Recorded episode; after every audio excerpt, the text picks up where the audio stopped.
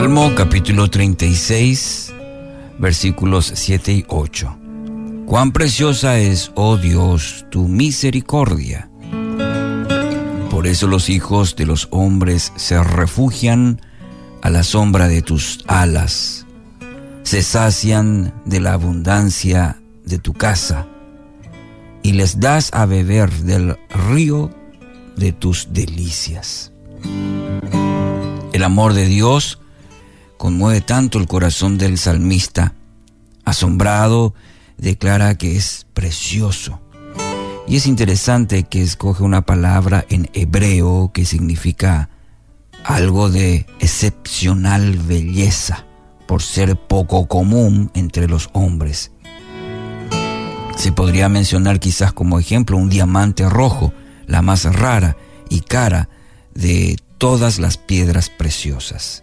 Esa clase de amor deslumbra porque escasea tanto en nuestro entorno. Lo que maravilla al salmista es que el amor de Dios posea esta cualidad, es inagotable, tal como lo comunica la imagen que emplea del, del río. Podemos beber de ese amor de Dios y nunca lograremos vaciar las aguas del torrente. Desconocemos el origen de tanta agua, pero podemos ver que el río fluye por su cauce día tras día, semana tras semana y año tras año. Del mismo modo, el amor de Dios fluye, fluye sin interrupción de su trono de gracia hacia todos los hombres. Nunca disminuye ni se seca el abundante caudal de su bondad. Y qué maravilloso. El amor de Dios se convierte en inagotable porque se construye sobre la fidelidad y el compromiso del Señor hacia nosotros. No contempla méritos, virtudes, esfuerzos realizados, cantidad de tiempo invertido, ni el retorno recibido por la inversión. Está sellado por el compromiso que Él mismo ha asumido, tal como se lo anunció a Abraham. Yo confirmaré mi pacto contigo y con tus descendientes después de ti de generación en generación. Este es el pacto eterno.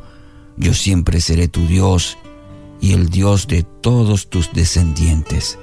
Génesis 17, 7. Y antes, ante semejante tesoro espiritual, los hombres nos sentimos impulsados a acudir a su presencia y esa experiencia es altamente beneficiosa para todo nuestro ser, es decir, nuestro espíritu, nuestra realidad, que el salmista eh, lo capta en tres analogías en este versículo muy interesante. En primer lugar, la primera, es, dice el salmista, es como encontrar un refugio donde, donde ampararnos de las inclemencias de la vida. La sombra de su presencia trae quietud.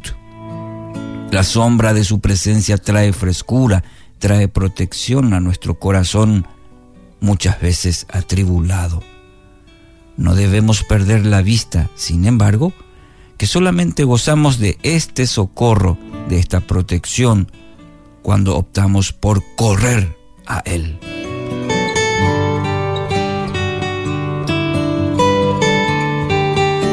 La, segunda figura que utiliza, Él nos alimenta de la abundancia de su propia casa. La frase se refiere a disfrutar de una comida especialmente elaborada, poseedora de excepcionales sabores y aromas. Se trata de la clase de banquete preparado para agasajar a un huésped distinguido comer de manera tan exuberante nos deja con una maravillosa sensación de saciedad. Se sacian de la abundancia de tu casa, dice el salmista, y utiliza esto. Y la tercera dice, y le das a beber del río de tus delicias. La abundancia de la mesa se acompaña bebiendo del, del río de sus delicias. Y la imagen nos recuerda el, el río que salía de la tierra del Edén y regaba el huerto, dice Génesis 2.10. Sus delicias sacian nuestros anhelos más profundos y llenan el corazón de, de riquezas que no pueden ser obtenidas por ningún otro camino. Es decir, no podremos llegar a experimentar ninguna, en ninguna otra cosa fuera de la presencia de Dios.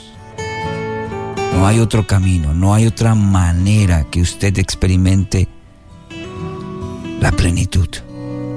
Cuán precioso es tu amor, inagotable es. Así es Dios tu amor. Por eso te damos gracias en esta mañana.